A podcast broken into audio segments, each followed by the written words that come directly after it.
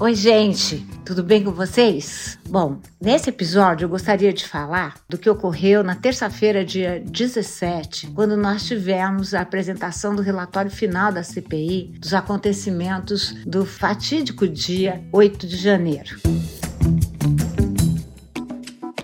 Bom, o relatório concluiu que Jair Bolsonaro articulou mesmo uma tentativa de golpe e atribuiu a ele as invasões às sedes dos três poderes. A relatora, a senadora Elisiane Gama, do PSD, pediu o indiciamento do ex-presidente por quatro crimes durante a leitura do documento que ela fez o primeiro a ser indiciado, Jair Messias Bolsonaro. É de conhecimento notório que Jair Messias Bolsonaro nunca nutriu simpatia por princípios republicanos e democráticos.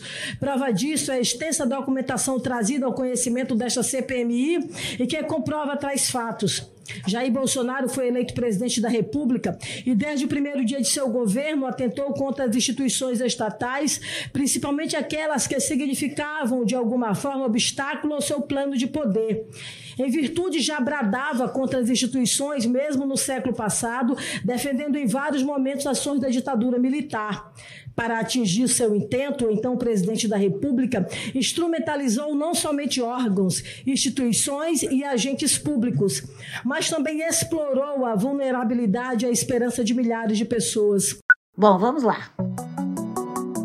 Os crimes de Bolsonaro, segundo a relatora, são associação criminosa, violência política, abolição violenta do Estado Democrático de Direito e golpe de Estado. As penas podem chegar a 29 anos de prisão, isso se o ex-presidente for condenado. O relatório também pede o indiciamento de mais de 60 pessoas, sendo 31 militares. Ou seja, a alta cúpula aparece em peso no relatório da CPI. O Exército aparece como participando da tentativa de golpe. Então vamos lá para alguns nomes da alta cúpula das Forças Armadas.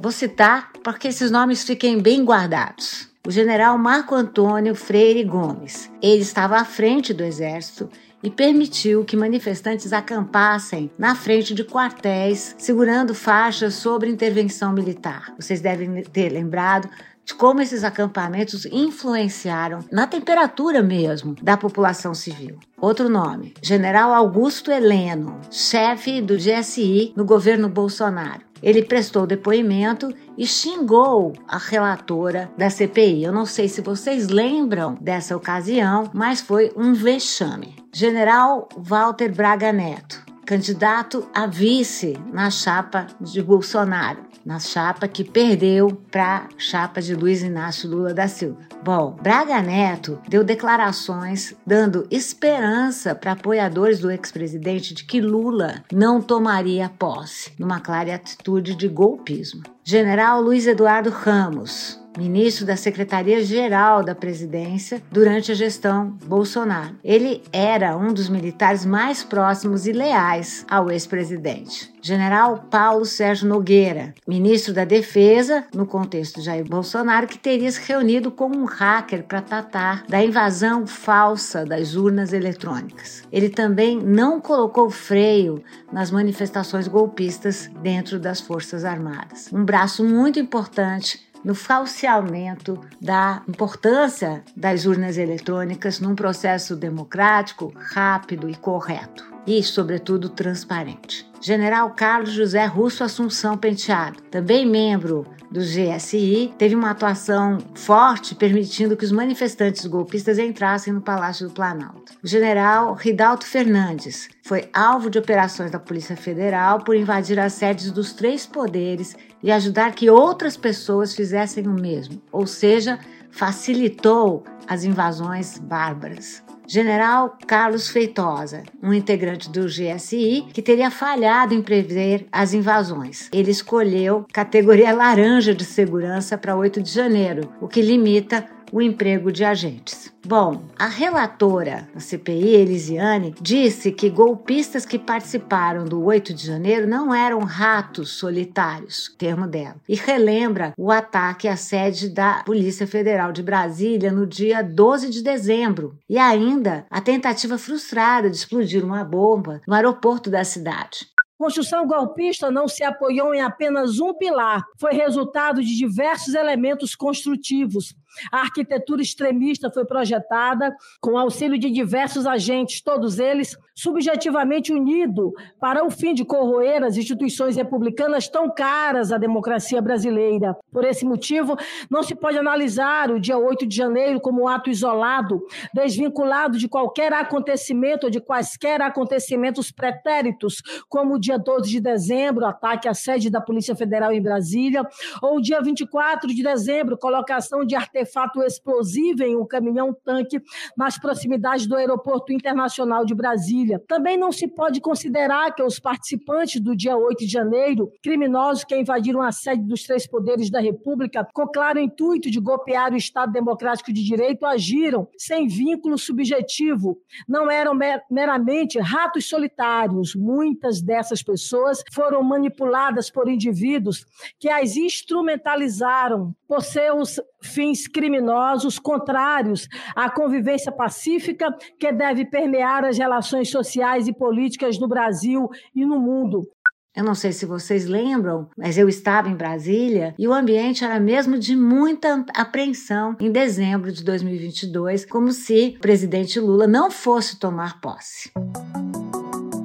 Bom, o que aconteceu então? Qual foi a conclusão? No dia 18 de outubro, ou seja, na quarta-feira, o relatório foi aprovado por 20 votos a 11 e uma abstenção. E agora ele vai ser encaminhado para o Ministério Público. A partir do relatório do Ministério Público, vamos aí ter novas decisões sobre mais outras ações nas investigações. Ou então, o que é pior, se solicitará o arquivamento do texto. Entre os andamentos, os órgãos podem incorporar novos pontos nas apurações já iniciadas e também abrir outras investigações ou pedir enfim, para o desenvolvimento acerca de novas denúncias. Como vocês veem, a CPI não tem o poder de indiciamento, então o parecer vai para a Procuradoria-Geral da República, para a PF e para o Supremo Tribunal Federal. Mas eu queria lembrar aqui de um fato curioso. O autor da CPI foi o deputado bolsonarista André Fernandes, do PL do Ceará. Não sei se vocês se lembram, mas naquele contexto, a hoje oposição, ou seja, os deputados, senadores bolsonaristas, abriram a CPI, alegando que toda a culpa do 8 de janeiro teria sido do próprio PT e de Luiz Inácio Lula da Silva. A ideia não tinha pé nem cabeça e por isso mesmo o tiro saiu pela culatra. Eu queria falar então com vocês sobre a importância dessa CPI e desse resultado, condenando o ex-presidente e vários de seus assessores militares e tantas outras pessoas. Vocês podem dizer, bom, a CPI vai dar em pizza, não vai dar em nada. Bom, é verdade que a CPI não tem poder de execução, mas é muito importante que Jair Bolsonaro e os seus asseclas tenham sido condenados. É sempre importante repetir que o dia de 8 de janeiro de 2023 ficará na história do Brasil como um dia de ataque a nossa democracia. Isso é muito importante de vocês reterem, porque democracia é um regime incompleto, porque nós sempre vamos lutar por mais direitos, mas é um regime que precisa ser fortalecido. E como é que nós fortalecemos a democracia? Fortalecendo as nossas instituições democráticas, não atacando-as e não produzindo fake news, como foram as fake news da urna eletrônica, as fake news que tentaram falsear os resultados de eleição, também não produzindo impedimentos às eleições livres. Vocês devem lembrar como a Polícia Federal impediu nos estados que se sabia que teriam uma maior votação de Luiz Inácio Lula da Silva, como a PF impediu que essas pessoas fossem votar, ou melhor, tentou impedir, porque essas pessoas, como bons cidadãos e cidadãs que são, foram aos locais de votação. Esse resultado também tem um impacto muito grande sobre Jair Bolsonaro e o bolsonarismo, porque o bolsonarismo, que estava tão influente né, nos anos até 2022, vai tomando uma série de reveses, né, não consegue emplacar as suas bandeiras golpistas, como foi esse caso. Foram eles que propuseram a CPI, eles mesmos que saíram perdendo com a CPI. O histórico brasileiro de não reparação de seus erros históricos é um histórico muito pesado. Queria terminar falando de reparação. O Brasil tem um problema com políticas de reparação. Haja vista como nós demoramos tanto para discutir e para atuar em relação ao que foi esse nosso longo passado presente da escravidão. E como o passado presente da escravidão criou uma linguagem da diferença, uma linguagem naturalizada da hierarquia. Durante muito tempo nós não falamos do, desse tema. E esse tema é importante para todos, todas e todos nós. Porque, como disse Cida Bento, o legado da escravidão não foi apenas ruim para as populações negras, foi péssimo para elas. E não sou eu a negar. Mas é também muito ruim para as populações brancas. Eu sou uma pessoa branca e digo, porque as populações brancas se acostumaram, um, com a linguagem da hierarquia, dois, com a linguagem do silêncio, que cria uma situação de comodismo e de não alteração. Também não usamos de políticas de reparação no que se refere à ditadura militar. E isso nos custa muito, muitíssimo, porque é preciso falar dos crimes do golpe civil-militar de 1964. Falar de reparações, pessoal, não é revanchismo. Falar de reparações é olhar para trás, pensar no momento e encarar melhor o nosso futuro. É preciso reparar as injustiças que vamos acumulando nas nossas histórias. A CPI que ocorreu nessa semana em que nós conversamos foi uma grande reparação. Uma reparação para que todos os brasileiros, brasileiras e brasileiras saibam dos verdadeiros culpados do golpe de 8 de janeiro de 2023. Foi grave, foi sério e é preciso que nós tenhamos um pacto com a democracia. Nós estamos todos, todas, todos sempre convocados pela democracia.